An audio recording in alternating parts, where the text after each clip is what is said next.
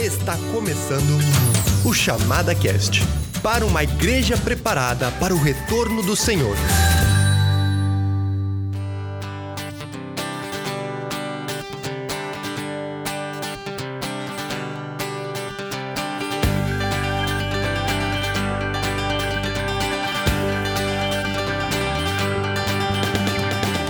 Estamos mais uma vez aqui no estúdio da Chamada Meia-Noite, gravando mais um Chamada Cast pra ti que tá nos escutando aí. E a gente tem, mais uma vez, a companhia de dois ilustres, Daniel Lima, E aí, gente, tudo bem? e aí estamos, vamos lá.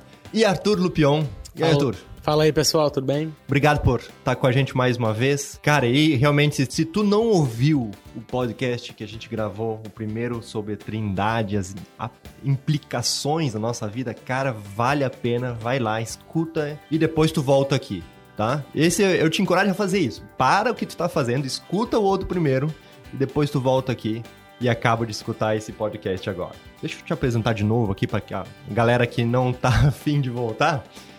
Arthur, então, faz um ministério aí com a Live Beyond. Estava aí fazendo cinco anos, né? Cinco anos de Uhum, ministério em anos. Gramado. Uhum. Tá indo, então, pro Uruguai fazer, então, um ministério lá. Tá nesse processo de transição. Casado, um filho, Luke. Quantos anos tem o Luke agora? Dois anos. Dois anos, que massa. É, uma, é, um, é um tempinho gostoso, né? É bom, é bom. Principalmente agora, né, que chora menos, né? Paternidade é uma benção, né? Mas às vezes doença também é uma benção, né? Então a gente tem que... às vezes é dolorido, né? No início é complicado, mas É, agora tá mais tranquilo. Sabe que o meu parou de chorar, só que daí eu consegui uma nova. Ah... Então, daí já tem outra, outra chorando. Gera surround, né? Tem um surround. Fique ligado agora nos recados da chamada.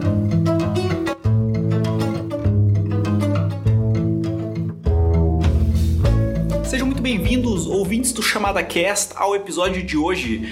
Nós queremos avisar que em exatamente duas semanas começará a nossa primeira conferência profética online, totalmente gratuita, com preletores internacionais e nacionais. Teremos cinco palestras imperdíveis para todos vocês, com o tema Os Últimos Dias. Você pode também se inscrever pelo link aqui na descrição do programa ou também nosso site chamada.com.br para não perder o aviso, para ser avisado no caso das transmissões. Não é preciso fazer inscrição para participar, mas você pode então ser avisado quando eh, as transmissões forem começar.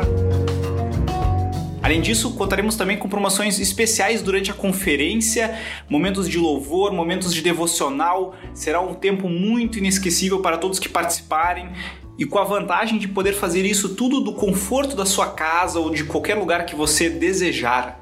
Para aqueles que já participaram de nossos eventos presenciais, vocês sabem que nós temos sempre novidades não será diferente dessa vez nessa conferência, então não perca que vai ser incrível.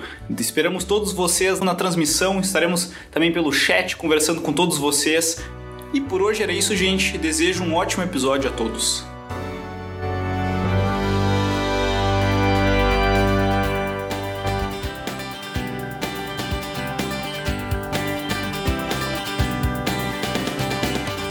Hoje a gente queria conversar um pouquinho sobre. continuar falando sobre a Trindade, mas voltado mais para uma implicação em relação à nossa sociedade atual, essa sociedade contemporânea, pós-moderna, pensando nessas gerações de jovens e adolescentes que estão surgindo aí, né? Geração Y, Z.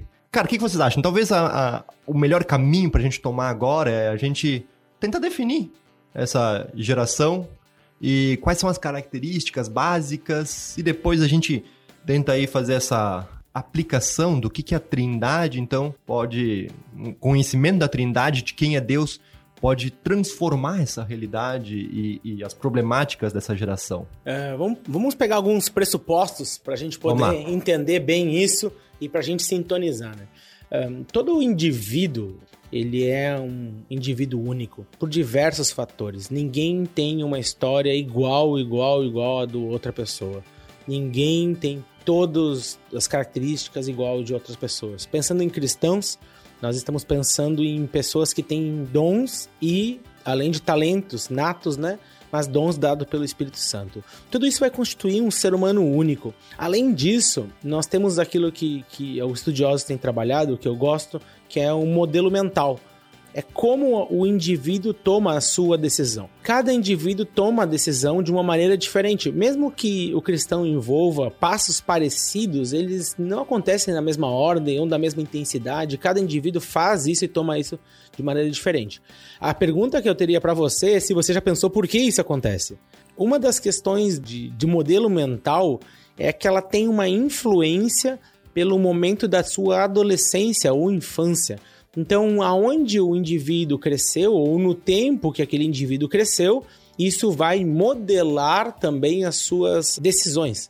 Nós chamamos isso de modelo mental geracional. E normalmente simplifica-se isso para falar geração isso, geração aquilo. Claro. Mas na verdade, o que se está analisando é como aquela geração toma decisões específicas. E o termo correto disso seria modelo mental. Então nós temos características que são parecidas num grupo determinado e nós chamamos isso de uma geração específica. A Bíblia trabalha com esse conceito, só que nos tempos bíblicos as gerações eram maiores, de, de geração para geração, 30, 40 uhum. anos. O que acontece é que com o advento da tecnologia e a velocidade, as gerações agora duram menos tempo. E se você pensar, cada grande mudança tecnológica, então gera uma nova geração. Então, esse é um conceito, conceitos básicos aí, bem rapidinho, uhum. só para você sintonizar com a gente. Então, aquele adolescente que nasceu ali na década de 2000, ah, no ano de 2000, quando ele tinha 7, 8 anos, ele ouviu muito, muito, muito a palavra crise. Aí passou um pouco mais, ele ouviu, ouviu muitas coisas, outras determinadas palavras. Esses fatos vão torneando a maneira como ele vai decidir. Uhum. A geração, por exemplo, atual, ela tem um consumo consciente. Ah, porque ele simplesmente acordou, todo mundo decidiu consumir de maneira consciente. Pessoal, ninguém tem dinheiro. É um mundo que uhum. se tem menos dinheiro do que se tinha lá atrás. Então, isso limitou o recurso, molda uma maneira uma de tomar uma claro. decisão. É um modelo mental. Então, o, o, que o pessoal trabalha, os estudiosos trabalham, é que os fatos experimentados na juventude delineiam traços comportamentais de uma geração. Quando a gente pensa em geração Z, a gente tem que pensar no que está acontecendo atualmente uhum. e pensar no tempo que nós vivemos, se ainda vivemos na pós-modernidade, né? Porque Muitos já estão uhum. falando numa ultramodernidade. Eu não sei se nós já estamos vivendo nisso. Para a geração Z não importa, porque o que importa é quando eles uh, cresceram e uhum. era pós-modernidade. Não é muito difícil de fazer a leitura de algo acontecendo em tempo real. Claro. Mas se eu tiver que apostar, eu estava falando isso um tempo atrás numa aula, dificilmente a próxima década será a mesma geração, a mesmo tempo. Eu creio uhum. que nós uhum. estaremos num tempo diferenciado. Mas então essa geração Z é moldada ou foi moldada pelos fatos que aconteceram entre 2000 e 2012, por volta disso, as 12 anos, 13 anos, dependendo de qual é a idade que ele nasceu. Mas os fatos que acontecem na vida da pessoa entre 6, 5, 14 anos delineiam a geração que ele pertence. Uma coisa muito interessante, eu nasci em 82. Com 12 anos, eu vi o Brasil ganhar o Tetra eu vi o maior referência que eu tive como esportista, Ayrton Senna, morrer, uhum. e eu vi o plano real uh, surgir. O país estava passando por uma crise de identidade tremenda, porque futebol não andava. O Brasil sempre teve uma conexão muito grande com isso. Eu me lembro da crise da inflação, era. Você tinha que. Até por isso que as pessoas fazem rancho, ou faziam rancho. Uh, você recebia, claro. você tinha que gastar. Uhum. Isso, com, olha, um comportamento que é moldado. Por que, que o brasileiro faz rancho? Por causa disso. E até hoje faz, mesmo sendo, não sendo necessário. Então, a minha geração surgiu dólar um por um. Teve situações, eu fui para os Estados Unidos com 98, eu era um adolescente, minha mãe me deu 500 dólares. Meu Deus, isso era uma infinidade de dinheiro. Para ela era 500 reais. Era Sim. um por um. Isso molda o perfil de uma geração. A minha questão de acreditar no país ou acreditar no potencial que Deus deu para mim é muito maior do que a geração que nasce pensando crise, crise, crise claro. do que uma geração que do nada sai do que nós éramos, que era muito decadente em vários aspectos, uhum. e agora tem uma identidade positiva. Ayrton Senna, com a bandeirinha do Brasil, Ah. deu um valor. Aquele cara era um, era um esportista, uma competição de gente com muito dinheiro. E o Brasil não Sim, tinha muito sim. dinheiro. E aí a nossa bandeirinha tava lá no, em Mônaco. Gente chorar, né? Assim, aquela Com certeza. Final, É. assim, da- Então, quando a, gente fala, lágrima, é, né? quando a gente fala isso, já se emociona, a gente já pensa. A geração atual não teve isso.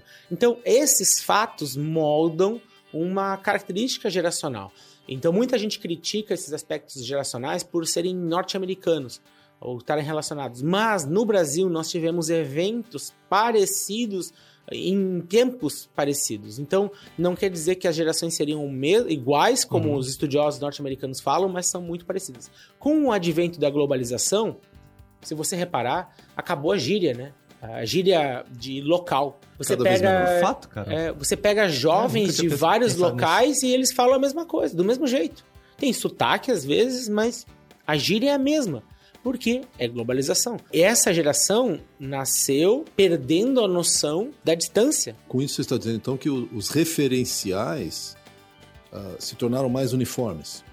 Fora do Brasil, dentro do E- Brasil e por meio de todo o Brasil. E instantâneos, ao mesmo tempo que vêm, vão. Então, Com certeza, quando você pensava em Ayrton Senna, a gente acompanhou a carreira dele lá na Lotus Preta. Acho que eu vou parar de falar disso, senão nós vamos, vamos virar o... Vai, vai ficar muito chato aqui, mas eu gostava muito dele. Mas tu acompanhava a carreira. Hoje você tem alguém que surge na internet, ganha milhões de acesso e do mesmo tempo que veio, foi. Foi embora, ninguém Então, mais sabe quem é. É, me, deixa eu fazer uma comparação aqui.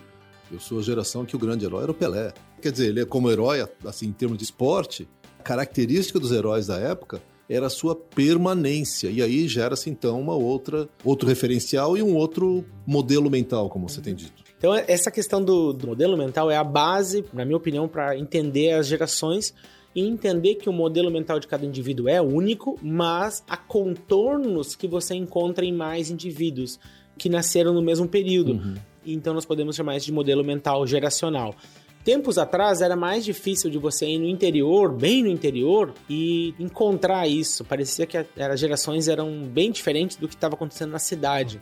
Com a globalização, internet, banda larga para tudo que é lugar, isso também agora está acabando. Então você tem essa geração agora que parece ser a primeira geração globalizada de fato, com pensamento similar, similar no mundo todo. Uma das coisas que eu já de antemão eu, eu, eu gosto de falar, assim, quando eu penso sobre geração, muitas vezes acaba criticando a geração, ou como Uhum, é, ou como é, por causa disso, por causa daquilo. Eu não, eu não sou muito adepto disso.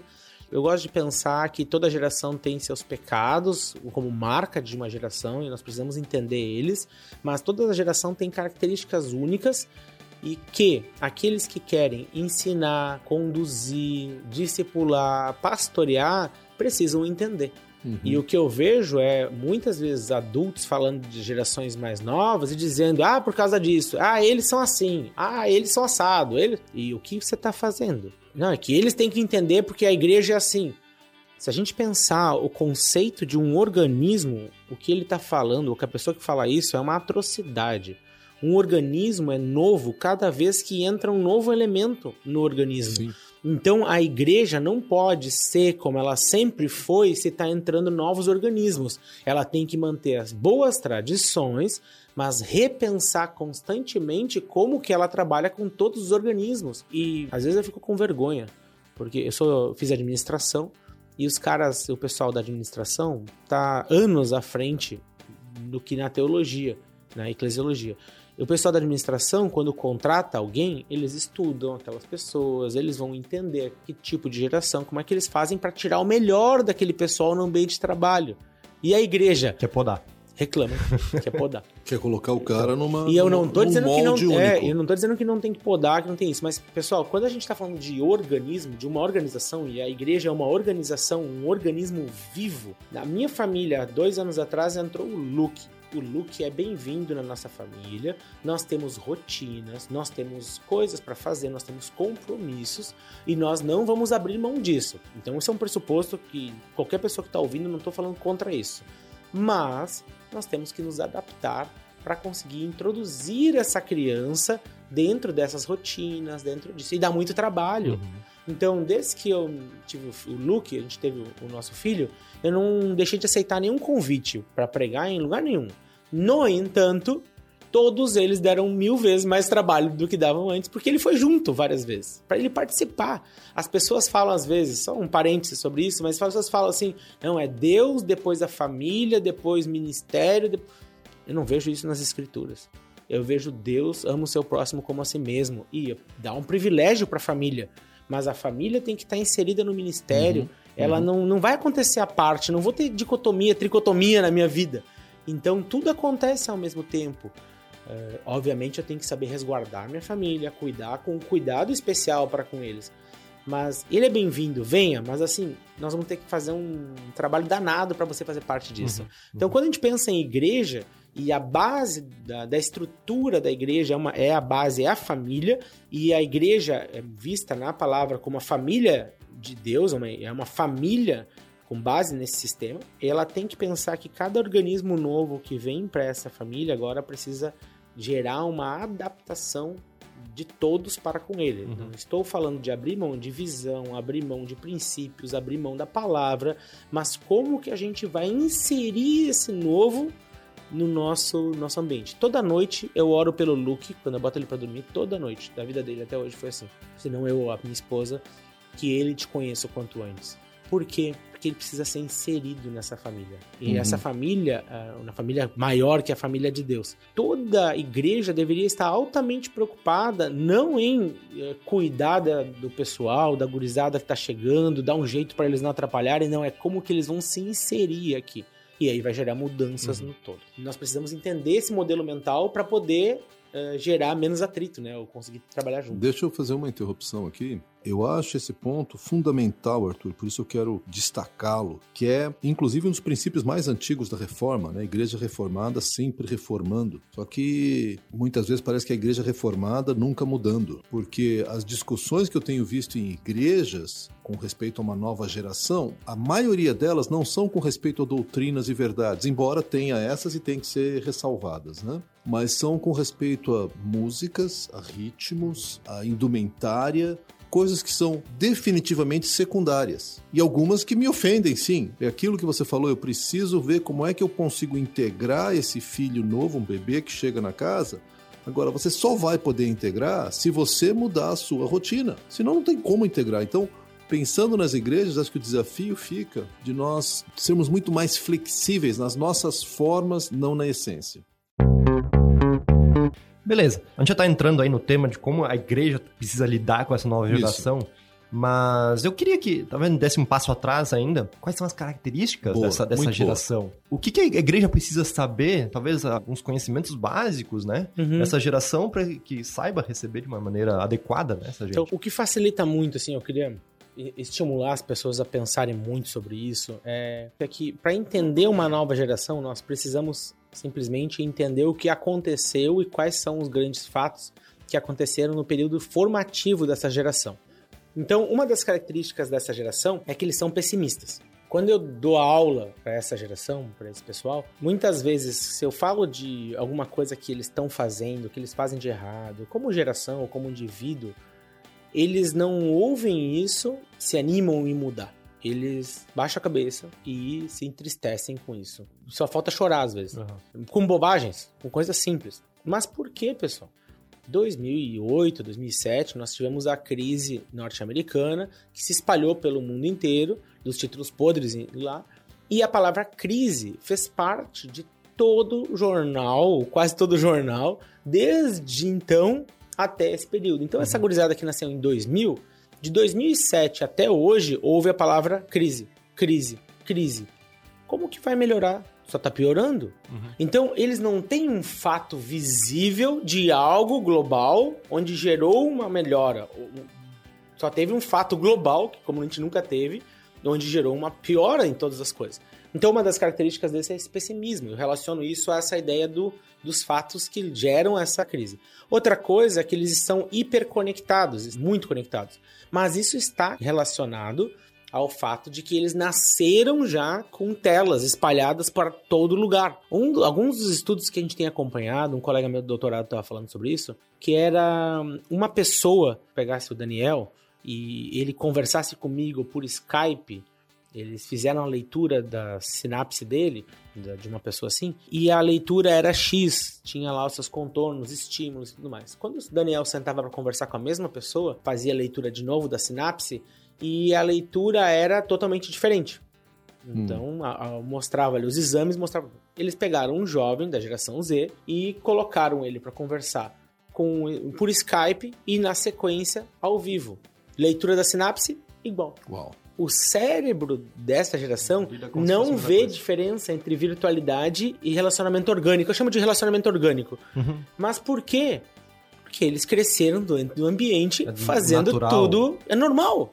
Entendeu? É errado, não é, não é errado. É normal. Ah, mas tem coisas que são melhores assim ou não. Bah, então a gente tem que trabalhar para ensinar o que é melhor, assim como tem que ensinar o adulto a ser flexível. Sim, mas é certeza. é porque não fez diferença. Então, eles são hiperconectados e por isso, ou também relacionado a isso, eles são hiperestimulados, ou foram uma geração hiperestimulada e extremamente ansiosa. Eu tenho uma coisinha que eu faço sempre, mas é uma, uma bobagemzinha, se você pegar a sua mão com a unha e ficar apertando no mesmo lugar muito tempo, com força, no início vai, vai ficar muito dolorido.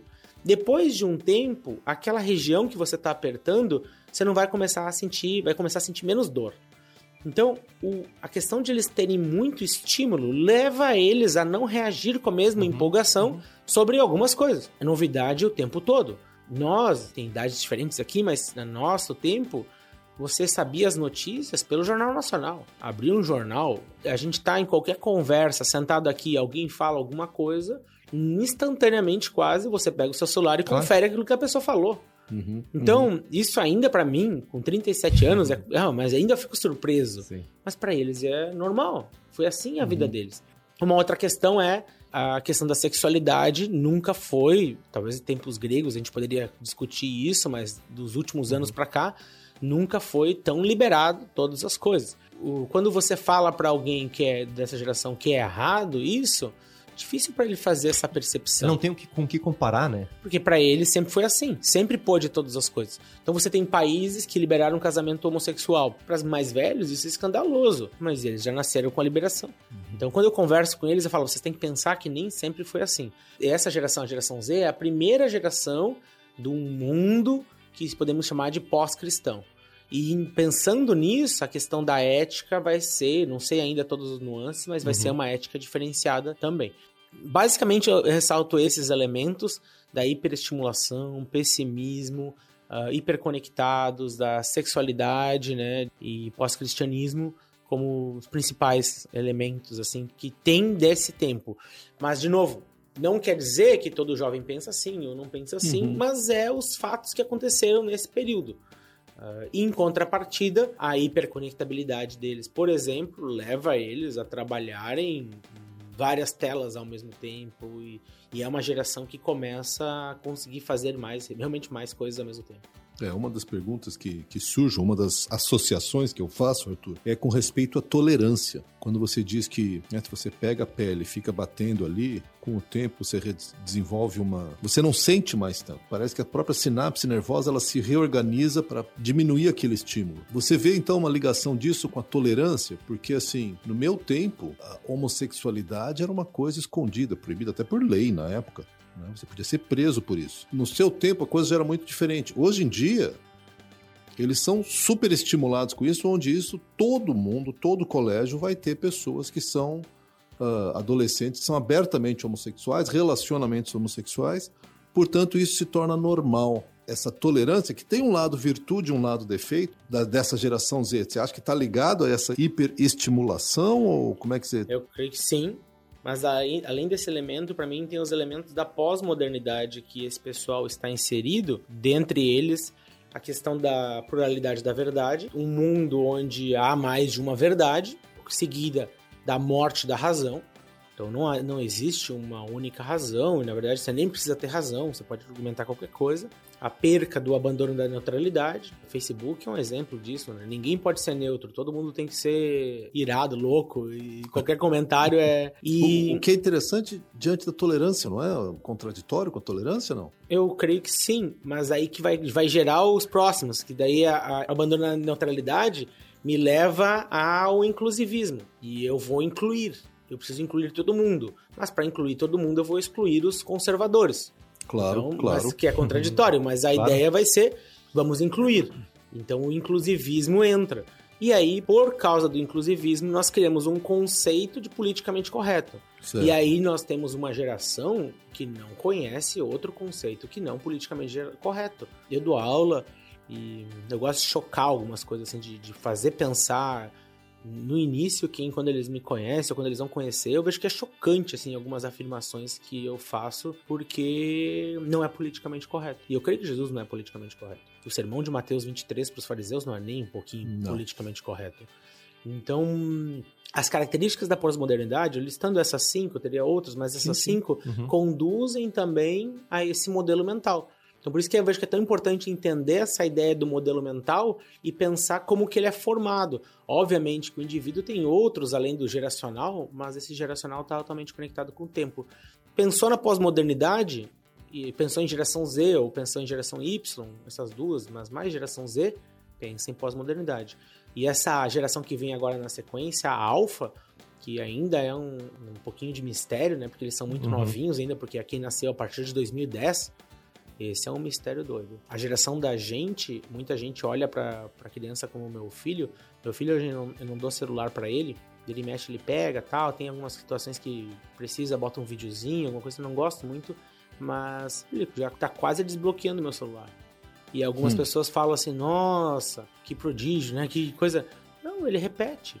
Claro. Então, Meu só que- filho, esses dias, mandou uma mensagem pra vovó. Uma- pelo- sério, pelo WhatsApp, ligou e falou: Oi, vovó. Porque ele sabia o que ele tava fazendo. Que incrível.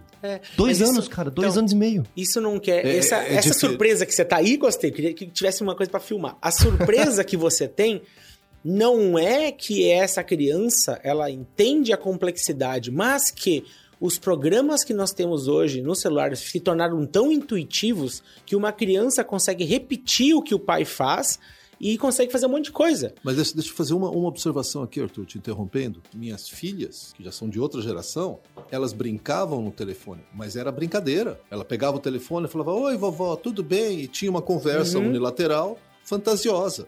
Hoje, não só eu vejo o Arthur e outras crianças fazendo isso, não é fantasia. Ele realmente está se Uhum. conectando com uma outra pessoa e ele quase que ele espera uma reação. Mas aí está relacionado a essa perspectiva de não há diferença entre as duas coisas. Não, exatamente. Mas, muito e, bom e isso. tá muito relacionado também a questão da a geração, elas mudam com o advento da tecnologia. Então Interessante isso, um celular com WhatsApp, com ligação com câmera, sempre existiu para ele. Então para ele é a mesma coisa que dois séculos atrás, a criança que pequenininho pegava uma enxada e cavocava e abria um buraco.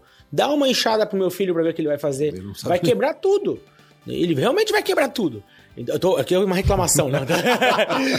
Mas entende que não é que ele é genial ou que ele é isso. Pais, pelo amor de Deus, eles não são. Eles repetem as coisas que eles Isso, veem. isso. O tempo atual conduz, e a gente tem que estar alerta, o tempo atual conduz a um uso exacerbado de tecnologia. Ele é feito para que nós nos sentimos bem clicando, mexendo, e fácil. Uma coisa muito interessante, no curso que eu coordenava ali em Gramado, a gente eliminou todo o papel, fazia tudo online, Canvas, eliminou todas essas questões. Tudo que é intuitivo, a geração atual, ela lida muito bem. Quando ela tem que pensar no software ou coisa assim, ela tem dificuldade. Essa geração, que uma das coisas que eu recebia, que eu tinha de prognóstico sobre a geração Z, é que eles iam ser geniais nas questões de informática. Mas como eles lidaram sempre com intuição, eles são geniais em coisas intuitivas. E quando precisa pensar um caminho mais rápido, Programação, eles já não. é tanto quanto as outras, não é uma coisa assim natural Claro, da claro. geração. Mas quando tem que pensar alguma coisa de agilizar o processo, assim, eles são muito bons. Eu gosto que eles encurtam os processos, assim. Mas não é aquele prognóstico, porque o tipo de tecnologia leva a um tipo de formação de decisão. Então a decisão que deveria ser pô, pensando um pouco mais, ah, a tecnologia é intuitiva. Você não pensa no seu celular. Tudo só clica e ele vai simplesmente te conduzindo a isso.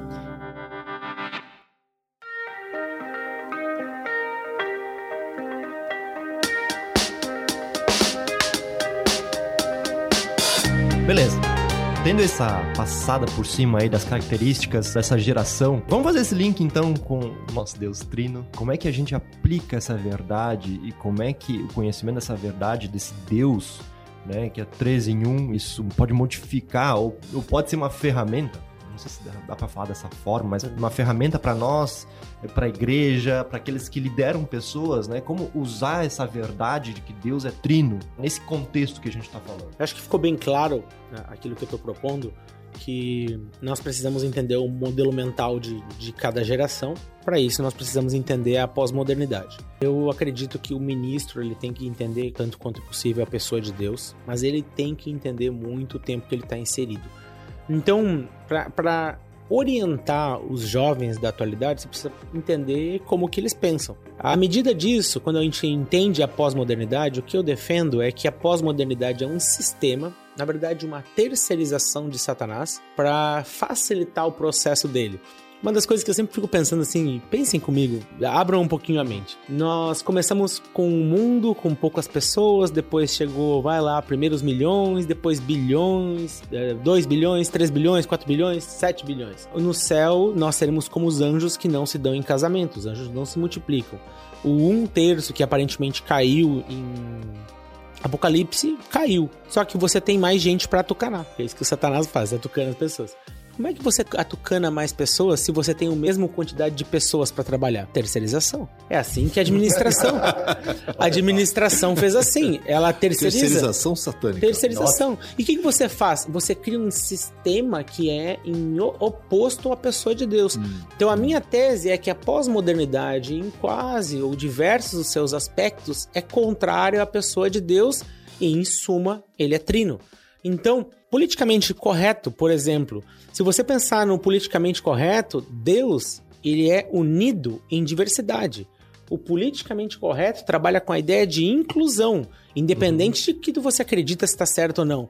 Eu me arrisco a dizer que é o inclusivismo às custas da verdade. Uhum porque verdade é uma coisa fluida. Enquanto eu vejo na Trindade a essência da verdade, Jesus diz: Eu sou a verdade. Uhum. Então ali eu posso conviver contigo como diverso de mim, mas nós temos um conjunto ao qual nós afirmamos que isso é inalienável e que é muito maior do que eu. Politicamente correto despreza a verdade de Deus e importante é que o homem diz. Na Trindade há uma unidade profunda em diversidade mas de seres que agem em concordância com aquilo que eles acreditam. A unidade e diversidade da Trindade nos orienta a vivermos em unidade, à luz de quem Deus é. Por isso que o cristão deveria buscar unidade e harmonia em vez de gerar discórdia e divisão, à luz de quem Deus é, mas do pressuposto dele, e não simplesmente politicamente correto.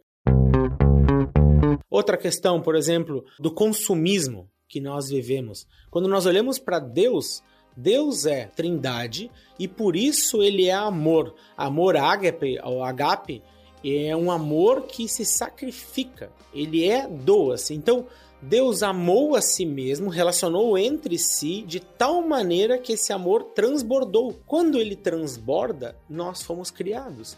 Muitas vezes, quando as pessoas perguntam por que eh, você existe, por que você foi criado, as pessoas respondem por que você existe. Nós existimos para glorificar Deus. Uhum. Mas por que você foi criado?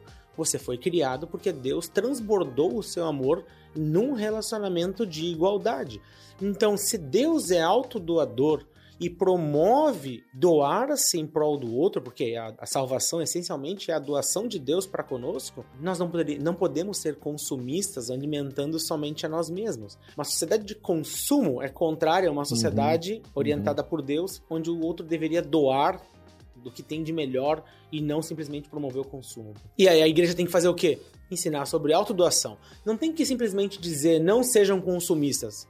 Não muda isso. E, e talvez não deva também montar toda a sua estrutura de igreja para ser uma igreja de consumo, como infelizmente promove o consumo. Né? Quando eu penso nessa ideia da trindade, o que eu defendo é que a trindade é a defesa perfeita para essa sociedade. Uma, uma outra coisa, pós-modernidade, muita gente fala que a pós-modernidade é individualista. Eu não acredito nisso. Eu defendo que as pessoas na, na pós-modernidade vivem em microcomunidades, pequenas comunidades exclusivas, onde as pessoas moldam as suas comunidades e se excluem de outras. Então, quando você olha para Deus, você tem um Deus que se autodoa e não faz acepção de pessoas. Ele amplia a sua comunidade. Então, eu não preciso ficar dizendo para o jovem, não faça isso, não faça aquilo, não faça aquele outro. Eu posso simplesmente com o jovem ensinar, faça isso, faça aquilo, faça aquele outro. Quais são as consequências para vocês uhum. quando vocês vivem isso? Ah, eu não tenho que fazer isso, e não tenho que fazer isso, não tenho que fazer isso. Isso é a didática de Deus. Lembra quando Deus vai mandar o homem dar o um nome aos animais? Ele lá tá preocupado com o nome para os animais, ele manda o homem dar nome para os animais, o, de, o homem sai dando o nome para os animais e vai lá e diz é uma piada, né? Mas ele vai lá e diz: olha, aqui tem a vaca e o vácuo. Tem o gado, e o, tem o boi e a boda. E vai dando nome para eles. Tem o elefante e a elefoa. No final ele para. Bah, não é bom que eu permaneça só. Já não tá era... faltando alguma coisa. É. Agora o homem chegou à sua conclusão. Então, muitas vezes, quando você trabalha com um jovem, a pessoa que lida com eles, eles não pode achar que ela tem a resposta completa, mesmo que tenha, à luz da didática de Deus. Deus tinha a resposta, Deus sabia que ele precisava de uma companheira, mas vamos fazer com que ele entenda isso. Então, essa didática a gente tem que usar. E, e, quando eu penso de como ensinar o jovem da geração Z, para mim é bem simples. Vamos ensinar quem é Deus e conduzir ele ao entender que malácias do tempo atual ele não pode viver ou não deveria viver.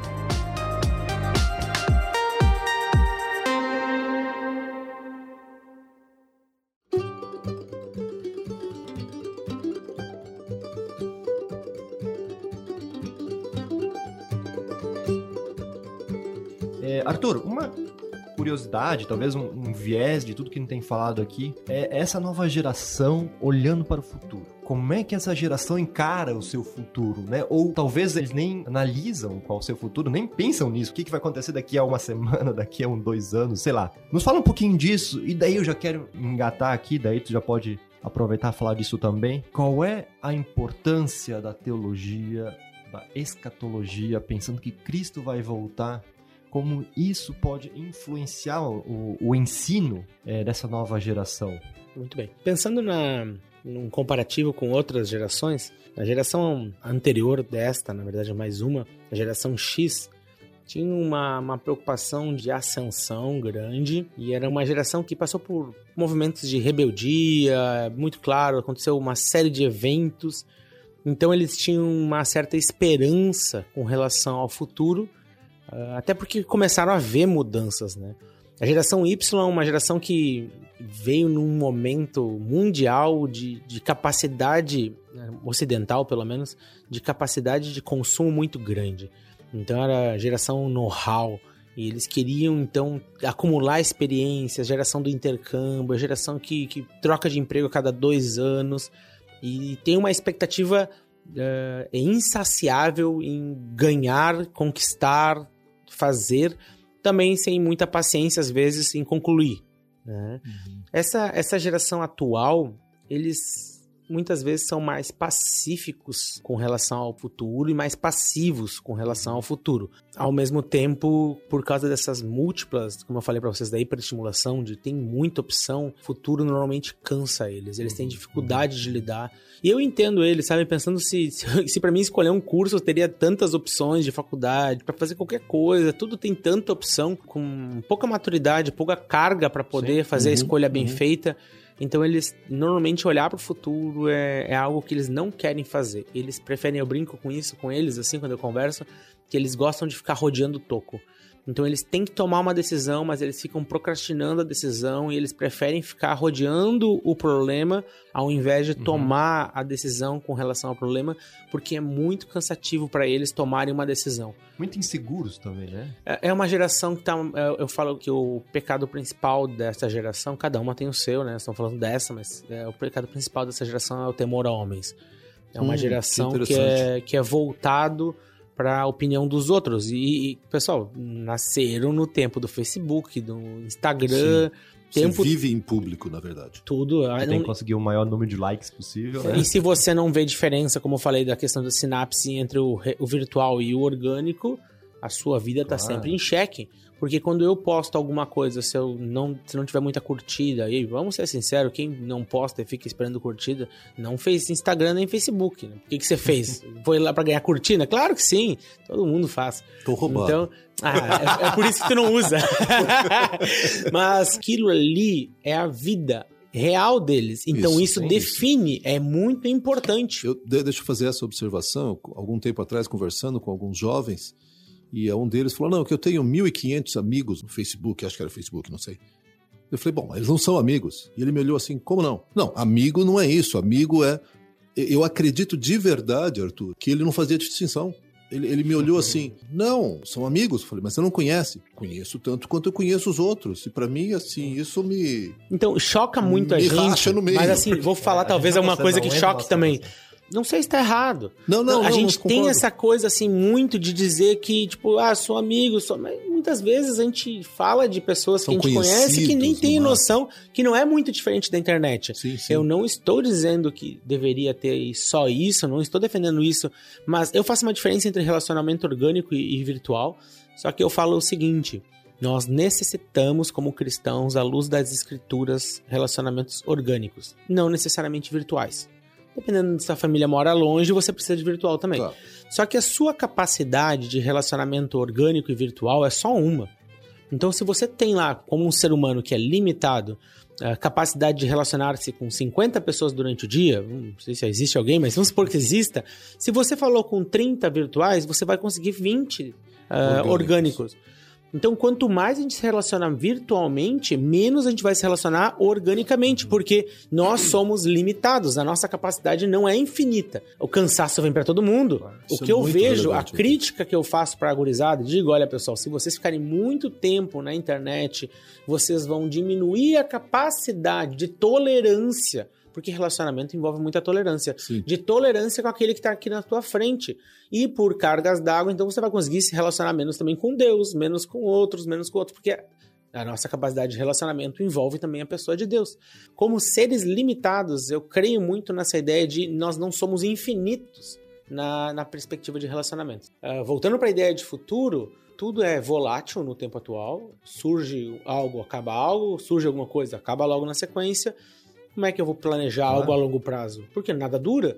Então é difícil essa percepção deles com relação a perdurar, planejar a longo prazo. Não que eles não façam, mas nas pessoas que eu tenho trabalhado, nos jovens que eu tenho trabalhado, no tema futuro é, ter- é igual à ansiedade. Isso, a muda- gente, isso a gente comentou um pouquinho sobre isso no chamada cast com o Samuel Dat. Sim, Lembra, sim. né? A questão do futuro. Né? E talvez é uma, uma- um questionamento que a gente botou é: será que a gente, como aqueles que influenciam esses jovens, seria uma tarefa nossa ajudar essa gurizada a, a ter uma visão de futuro, olhar pra frente? Vou falar o que eu faço, né? Não, não sei se, se o que eu faço é sim. Só que de um jeito como eu nunca fiz para outras pessoas, gerações. Então, eu tenho um rapaz agora que eu tô orientando ele na trabalho de conclusão de curso dele do bacharel. E ele é muito indeciso, ele decide, para, volta, começa de novo. E o que, que tu faz, Arthur? Eu respondo todos o WhatsApp dele. Eu respondo a hora que vem o WhatsApp dele. Eu sento com ele quantas vezes precisar. Ele me dá mais trabalho do que todos os outros deram até hoje. E todas as vezes que eu conversei com o futuro, com esse pessoal, é uma geração que dá mais trabalho para ajudar do que as outras. Só que o que o retorno que eu tenho tido desse investimento, eu creio que é proporcional. Então, assim, as pessoas que eles, quando eles ficam interessados e tudo mais, vale muito a pena. Então, assim, a, a minha experiência tem sido muito positiva. Mas, eu falo que a minha casa não tem tranca. né? Então, tá sempre cheio de gente lá e, e eles precisam de convívio. É, mais do que talvez em outros momentos. Eu vejo que o líder, a pessoa que quer influenciar esse, esse pessoal, não é que o púlpito não vai ter o mesmo poder, mas não tem mais o mesmo poder e não adianta ficar no púlpito, não. Vai ter que abrir tua casa e gastar muito com comida, porque esses gurizada comem pra caramba. Então, é, o púlpito ele tem um valor, mas o relacionamento conduz ao valor do púlpito. Então, o líder jovem cada vez mais vai estar próximo, como Jesus fez. Só que acho que a gente viveu um período que poderia ser o líder talvez um pouco mais distante em alguns aspectos. Agora não, não há possibilidade. Eles precisam experimentar um relacionamento que Isso, padronize isso. outros relacionamentos, porque eles não têm esse padrão. Finalizando então, como é que então a gente encaixa a escatologia, a volta de Cristo, nesse papo todo aí? Uma das coisas que eu, no meu ensino sobre escatologia, que eu vejo é que muitas pessoas desconhecem ou não ou deixam de lado que todos serão julgados. A ideia no, em Apocalipse, no final do livro, quando todos são julgados, cristãos e não cristãos, todos são julgados, e não há uma condenação para os cristãos com relação ao uhum. céu e ao inferno, já estão salvos, mas há um julgamento. E que em Apocalipse a gente não percebe qual é a consequência desse julgamento. Paulo fala sobre isso em 2 Timóteo, sobre a, vai haver um julgamento, todos serão julgados. Para essa, especificamente o que eu tenho mais ensinado com relação à volta de Cristo é que Jesus, ele é mais nosso juiz do que nosso salvador. Então, quando eu falo de Jesus para o pessoal hoje em dia, eu falo: Jesus foi meu salvador. Agora, a próxima vez que eu encontrar ele, ele é meu juiz. Lembrar não é do jeito que eu quero e como quero, que vai dar hum, certo e não vai ter hum. consequência. Então, uma geração que não vê nada durar, nada acontece, também não tem um motivo para ter uma vida de santidade se nada, nada é sério, né? Nada leva tão a sério. Então, a volta de Cristo, eu vejo que um contorno, além de esperança, do retorno, do fim de toda angústia, é a ideia de que nós seremos julgados. Não há mais condenação, como Romanos afirma, mas haverá um julgamento. E todas as nossas obras serão julgadas. E essa é uma mensagem confrontadora, porque você me falou aqui da pluralidade da verdade, e aquele que é a verdade vai vir como juiz. E isso, em geral, gera o quê? Terror nesse pessoal? Gera consequência? Como é que você tem observado? Como é que eles lidam com essa ideia de um Jesus voltando e trazendo consequências? Como é, como é, é. que isso encaixa na Sabe cabeça? Sabe que o, o, texto, quando, em João, quando Jesus fala que vocês não são mais apenas servos, são hum, hum. amigos, hum. muitas pessoas interpretam aquele texto de maneira errônea. Jesus não é nosso melhor amigo. Jesus é, ele no texto ele está falando porque ele não é servo, porque ele revelou o que vai acontecer. Melhor amigo da ideia de igualdade. Nós não Isso. somos iguais a Jesus. Então, o que eu tenho visto, o que eu tenho falado muitas vezes é que Jesus é um amiguinho de bolso do cristão hum. pós-moderno. Pessoal, ele é nosso amigo. Ele é a pessoa que nos ama de uma forma inconcebível de entender, mas ele não é do mesmo tamanho que a gente. Ele é 100% Deus.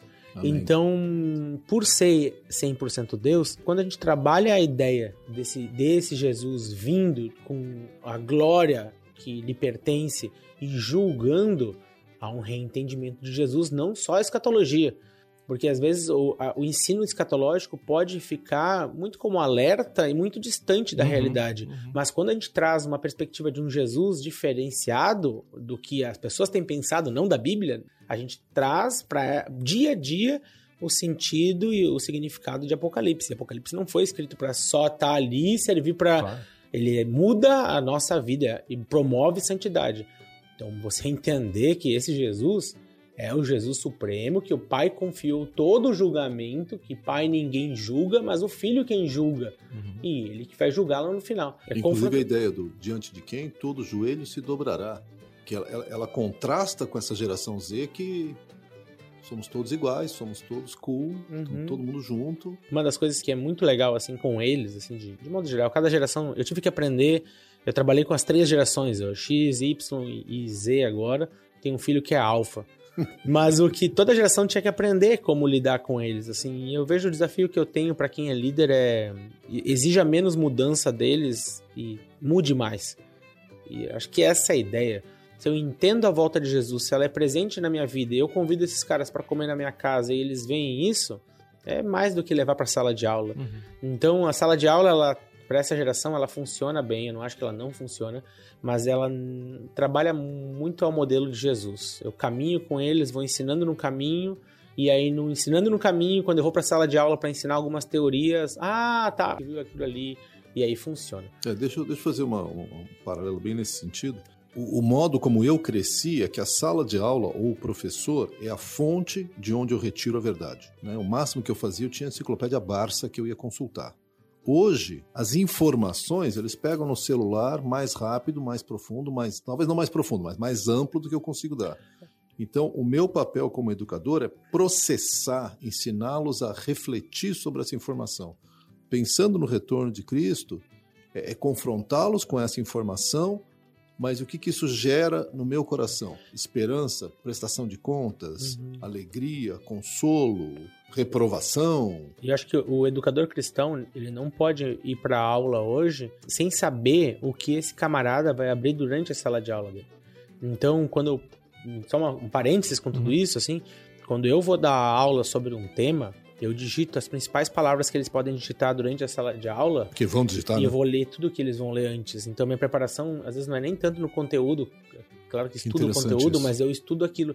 Porque eu sei que eles vão fazer colocações falando isso. Eles não estão na internet. Então, a gente não tem que ficar preocupado em não pode nisso, não pode aquilo. Não... Se adapta. Se adapta. Então, eh, cada vez mais, o, o educador cristão que quiser trabalhar com todas as gerações, ele vai ter que mudar. O pastor vai ter que mudar. Ensinar sobre a volta de Cristo para a geração X e geração Z não é a mesma coisa. As escrituras é- são as mesmas, Uhum. mas eu preciso entender o que, que esse cara vai valorizar em princípio, para pelo menos servir de captação. Porque eu quero que esse cara preste atenção. É isso que Jesus fez. Ele cria hum, oportunidades e nos busca. E na verdade, quando ele fala todas as coisas cooperam para o bem daqueles que amam a Deus, o pessoal normalmente gosta desse texto. Claro. Eu fico com medo, né? Porque é o educador perfeito com todos os recursos do mundo cooperando. Então, ele está usando tudo para que eu seja, no versículo 29, a luz de quem o primogênito é. Então, se Jesus fazendo isso e nós vamos imitar ele, não tem outra oportunidade senão usar todos os recursos que nós temos. E eu vejo que eh, tem muito líder ou muitas pessoas que às vezes não se dedicam tanto para o entendimento do seu público, e eu creio que o entendimento maior deveria ser das escrituras, mas tem que entender muito bem com quem está lidando. E eles são. Essa geração é uma geração muito diferente, mas a alfa que vem aí depois vai ser algo surreal. Então, preparem-se. É, temos dois aí pra, pra ensinar a palavra. aí. Legal. Gente, eu acho que é isso aí, né? Acho que é isso. Gostamos de falar, né? Não, Nossa. cara, eu tô aqui me segurando. Tenho mais umas 10 perguntas que eu queria colocar aqui ali. Mas, assim, Segura, segura pra próxima vez que, que o Arthur vier, a gente faz mais um. mais uma vez quero agradecer, Arthur. Valeu mesmo, acho que legal, muito bom. aqueles que estão nos acompanhando, imagino que vocês desfrutaram como eu, né? Eu desfrutei demais, demais. Então, vamos terminar com uma oração mais uma vez e pedindo para essa geração e pedindo sabedoria também para pastores, líderes, vocês vão ser pastores, mas aqueles que acompanham é, essa geração, para que tenham sabedoria de Deus do alto, para saber entrar no coração e na mente dessa, dessa galerinha aí. Eu posso mudar um pouquinho o script aqui, Daniel? Posso pedir pro nosso convidado terminar esse momento de oração? Com certeza, com alegria. Agradeço novamente ao pessoal da chamada. Muito bom estar com vocês. Uma alegria tremenda. E espero novos convites aí. Se surgir, a gente aparece. Estando disposto, de convite. Opa, opa. Então já fechou. Vamos orar. Deus, muito obrigado por esse dia. Te agradeço por esse tempo. Te peço por cada pessoa que está nos ouvindo. Abençoa, Pai, que, que nós saibamos discernir o tempo atual, mas principalmente entender a tua vontade para cada pessoa, Pai. verdade. Eu rogo por aqueles que têm filhos que estão em casa, com, nessa geração, nessa idade, com tantos desafios, Pai, pelos líderes de jovens e pastores, e que todos nós, como igreja, podemos, possamos realmente trabalhar bem para poder inserir, Pai, naquilo que nos cabe. Mas nós temos plena confiança no Teu Espírito, na Tua verdade, que é eficaz, Pai, que pode ser eficaz na vida de cada um, Pai. E seja assim, Pai, em nome do Teu Filho. Amém. Amém.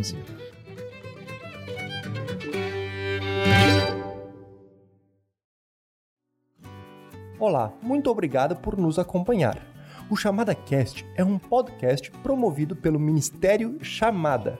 Estamos realmente felizes por você ter escutado este programa. Clique em seguir na página de qualquer um de nossos episódios para ficar por dentro dos próximos lançamentos, recebendo uma notificação diretamente em seu WhatsApp. Siga-nos também no agregador de podcast de sua preferência. E, se você gostou do que ouviu, escreva pra gente comentando em nosso site ou em nossas redes sociais. Para mais recursos, perguntas, ou se você quiser saber mais sobre o Ministério Chamada, envie um e-mail para chamadacast@chamada.com.br ou entre em nosso site chamada.com.br. Ficaremos imensamente gratos se você nos ajudar a fortalecer o Chamada Cast, compartilhando nossos programas com seus amigos, familiares e conhecidos. Juntos, trabalhando por uma igreja preparada para o retorno do Senhor.